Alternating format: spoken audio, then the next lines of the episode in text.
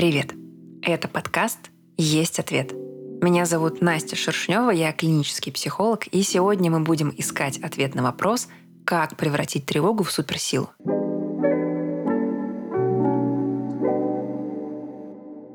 И это вполне реалистичный сценарий, учитывая, что само чувство тревоги является эволюционно значимым и сопровождало жизнь человека на протяжении всей нашей истории. Благодаря мыслям о возможной угрозе и непредсказуемых опасностях жила наша тревога, а вместе с ней сосуществовала осторожность. Именно осторожность, способность к анализу, умение узнавать, отличать полезное от опасного помогли человечеству выжить. Выходит, что чувство тревоги не только нормально, но и должно присутствовать в жизни любого человека. Но как справляться с тревогой, которая буквально становится больше самого человека и запирает его в этом состоянии, не помогает адаптироваться к окружающему миру, а отбирает все силы? Если вы слушаете нашу серию подкастов с самого начала, то вы могли догадаться, что мы попытаемся разобраться в том, как работает наше мышление. И я предлагаю вернуться к обсуждению наших старых знакомых – когнитивных искажений. Мы уже встречали их в подкасте о том, как преодолеть страх негативной оценки. В тот раз нам удалось заметить три из них – ментальный фильтр, сверхобобщение и предсказание будущего – их также можно встретить в наших мыслях, провоцирующих рост тревоги. Но сегодня мы познакомимся еще с тремя искажениями. Представьте человека, который на еженедельной групповой встрече с руководителем и командой допустил ошибку в ударении в слове или оговорился. Никто из присутствующих не отреагировал на это. И кажется, что ничего страшного не произошло, но у нашего героя закрутились мысли в голове, и вдруг начала расти тревога. Первое искажение, которое могло прокрасться в его рассуждение – дихотомия. Его также называют черно-белым мышлением. Это мышление по принципу «все или ничего». Ну вот, я не умею выступать на публике. Я все запорол. Или «Мое выступление было плохим, я звучал глупо». Для нашего героя единственно возможным сценарием, при котором он бы считал свое выступление хорошим или сносным – был бы тот, где он не допустил никаких заминок, оговорок и звучал или выглядел идеально. Если хотя бы одна деталь пошла не по плану, то можно даже не продолжать или ломать и строить заново. Если бы мы продолжили переносить принцип «все или ничего» на все сферы жизни нашего героя, то в какой-то момент могли бы обнаружить в нем склонность к перфекционизму или к прокрастинации, бесконечному откладыванию задач на потом – это не означает, что перфекционизм или склонность к прокрастинации возникают только вследствие черно-белого мышления, но эти две стратегии поведения часто подогреваются этим искажением. Если вы поймали себя на склонности к подходу «все или ничего», и это не двигает вас вперед и не дарит ощущения безграничного счастья, то вы можете воспользоваться простым приемом для самопомощи в работе с таким искажением. Например, Наш герой мог бы задать себе вопрос, а что у меня получилось хорошо? Какие действия, решения были успешными? Это позволило бы положить начало привычке смотреть на ситуацию под разными углами, использовать всю информацию, и позитивную, и негативную, быть реалистом. Итак, наш герой подумал о том, что его выступление было неудачным из-за его неспособности избежать оговорки. Его тревога начинает расти. И вот уже вслед за оценкой собственного выступления приходит второе когнитивное искажение – чтение мыслей. Пожалуй, это искажение является одним из самых устойчивых и стабильно вызывающих тревогу. Как проявляется искажение чтения мыслей? Например, наш герой мог представить, что думает о его выступлении руководитель, и, хоть и не подавая вида, все же оценивает это негативно. Как можно было допустить такую нелепую ошибку? Какое низкое качество подготовки. И далее рождается мысль. В глазах руководителя я плохо сделал свою работу.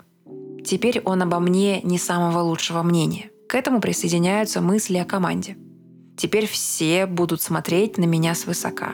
Они больше не захотят доверить мне серьезный проект или не будут давать мне слово на встрече. А после и вовсе следует вывод. Я опозорился, выглядел нелепо, звучал как дурак. Конечно, искажения не всегда звучат настолько очевидно, но я думаю, что логику размышлений, связанных с чтением мыслей, вы поняли. Мы как будто принимаем за неоспоримый факт наши фантазии о том, как на нас посмотрел и что о нас подумал другой человек. И ловушка в том, что мы действительно можем угадать, но какова вероятность, что мы заблуждаемся? Мы можем угадать эмоции, которые скрывает собеседник, но можем ли мы утверждать, что даже они, раскрытые нами, вызваны именно тем, что мы приписываем в качестве причины? И можем ли мы с точностью до процента назвать глубину тех переживаний, о которых говорим? Простым языком, даже если начальник нашего героя подумал, какая глупая ошибка, означает ли это, что он также посчитал все выступление глупым? самого человека некомпетентным и запланировал больше не поручать ему ничего серьезного. Самое простое, что вы можете сделать, если столкнулись с ошибкой чтения мыслей, напомнить себе, что чужие мысли вы читать не умеете. И все, что вызывает у вас беспокойство сейчас, это ваша фантазия о внутренних процессах других людей. Правда? Фантазия в чистом виде. Но вернемся к нашему герою. Ведь ему уготована участь пережить еще один этап роста тревоги вследствие очередного когнитивного искажения. Представьте, он только что пережил вывод о том, что все его выступление было испорчено этой дурацкой оговоркой. После чего он явно прочитал в глазах окружающих, как жаль им своего потраченного времени. Как невыносимо руководителю от мысли, что в его команде завелся такой нерадивый сотрудник. И вот оно, третье искажение, которое уже понемногу проявлялось в его мыслях раньше – предсказание будущего. Буквально сама суть тревоги, основной механизм предсказания опасности, превращается в искажение о том, что наш герой знает, как теперь сложатся его отношения с окружающими, какие выводы о его выступлении станут основой для будущих решений, как его карьерные перспективы схлопываются. Все. Это конец. Дальше только тот сценарий, который он предсказал. Люди в нем разочаровались, и это повлияет на его успешность в этой компании. Выводы о своем будущем он не только построил на основе других искажений, но и не подумал об альтернативных сценариях. И в таком случае ему остается только тревожиться о том, что его отношения, надежды и планы начнут понемногу рушиться. И это не остановить, ведь он уже сделал то, что сделал? Он практически обречен. Как вы можете догадаться, предсказание будущего, вызывающее и усиливающее тревогу, связано с предсказанием негативного исхода событий. И, конечно, негативного исхода как единственного. Как и в случае с дихотомией и чтением мыслей, стоит напоминать себе об альтернативных сценариях, неоднозначности и непредсказуемости многих событий. Если вы ловите себя на попытках предсказать катастрофу, негативный сценарий, то его стоит проверить на реалистичность. На чем вы основываетесь в своих прогнозах? Можете ли вы предположить в этих обстоятельствах позитивный сценарий или более реалистичный, где вы также можете оценить вероятность каждого из последствий? Итак, мы с вами пофантазировали о том, как могло бы выглядеть мышление человека, чтобы он непременно ощутил тревогу, растущую как на дрожжах. Теперь я предлагаю посмотреть на стратегии поведения, которые он бы мог выбрать в попытке снизить тревогу или попытаться избежать схожей ситуации в будущем.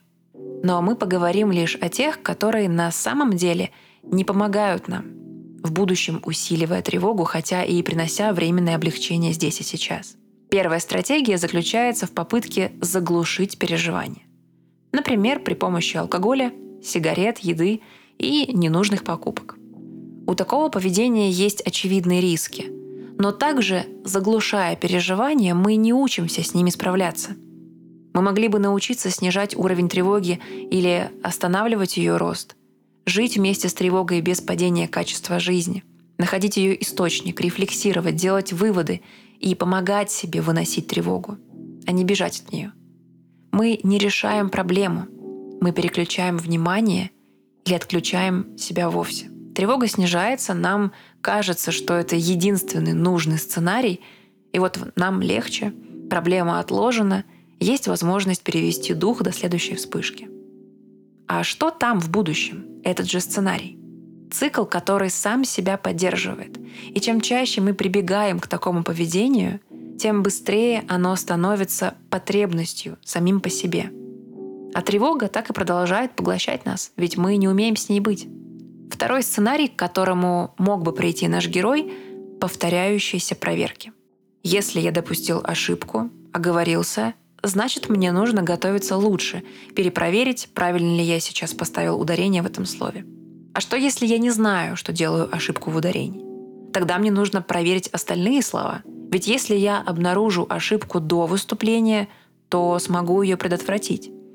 А значит, я смогу избежать осуждения и негативной оценки моей работы и самого себя. А что в результате? Человек начинает сомневаться в еще большем количестве фактов, которые он знал о себе. Он начинает не доверять себе. И вот он уже проверяет в третий раз сообщение, которое хочет отправить, а затем перечитывает его после отправки. А вдруг опечатался? На встречах он может реже делиться мыслями, ведь тогда растет риск допустить ошибку. Проверки приводят к усилению сомнений, а также к избеганию ситуаций, где у него слишком мало условий для такого типа контролирующего поведения. Перепроверки стоят вам большего ресурса, чем некоторые ошибки – к тому же перепроверка не является гарантией отсутствия ошибки. Ведь чем тревожнее человек, тем легче ему упустить часть деталей.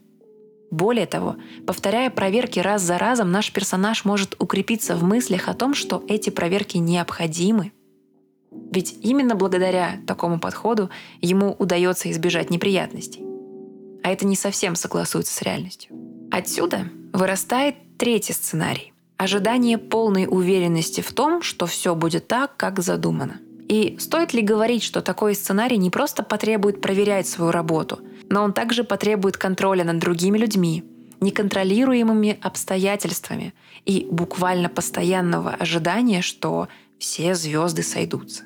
Такая стратегия сама по себе является богатым источником сомнений, искажений и тревоги. Звучит довольно пессимистично, не правда ли? И я предлагаю посмотреть на сценарий, который помог бы нашему герою взять свою тревогу под контроль и даже превратить ее в суперсилу. Итак, если невыгодные стратегии создавали почву для сомнений, игнорировали или усиливали искажения, то эффективные стратегии призваны решить конкретную проблему – жить в реальном, а не воображаемом мире. Доктор психологии Роберт Лихи предлагает три правила для того, чтобы превратить любое беспокойство в продуктивное. Я предлагаю рассмотреть эти правила в разрезе нашей воображаемой ситуации с оговоркой на собрании. Итак, правило номер один. Определите, является ли проблема актуальной и обоснованной. В чем была проблема нашего героя? Не в том, что он оговорился, а в том, что, по его мнению, оговорка стоила ему репутации. Из-за этой оговорки люди станут относиться к нему плохо, и это повлияет на его карьеру. Актуальна ли эта проблема? Нет. Ведь у него еще не было шанса проверить, как к нему относятся люди. Он считает, что это случится, но сейчас этого точно не происходит. К тому же у него нет подтверждения, что этот сценарий точно запустился. И тут мы можем также ответить на вторую часть вопроса. Обоснована ли эта проблема?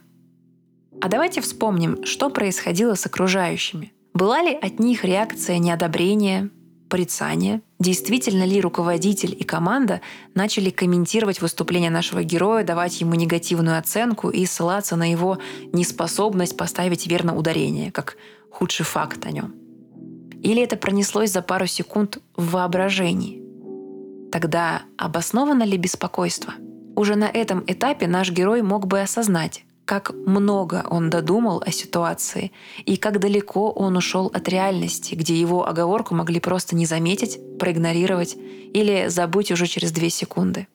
Кто-то действительно мог подумать о нем нелестно, но означает ли это, что запущен протокол на уничтожение его авторитета и уважения в компании? Второй вопрос для продуктивного беспокойства – можете ли вы решить эту проблему прямо сейчас или в ближайшее время – как можно было бы решить проблему потери репутации прямо сейчас, если бы это было правдой? Кажется, что исправление оговорки и шутливое замечание в духе «Что было в этом кофе? Кажется, я изобретаю новый язык» могло снять напряжение. Но мы также можем ответить «Нет, нельзя решить проблему прямо сейчас. так как проблема как будто отложена во времени. То есть сейчас мы уже ничего не исправим. И здесь наступает время для третьего шага. Он сформулирован в виде задачи.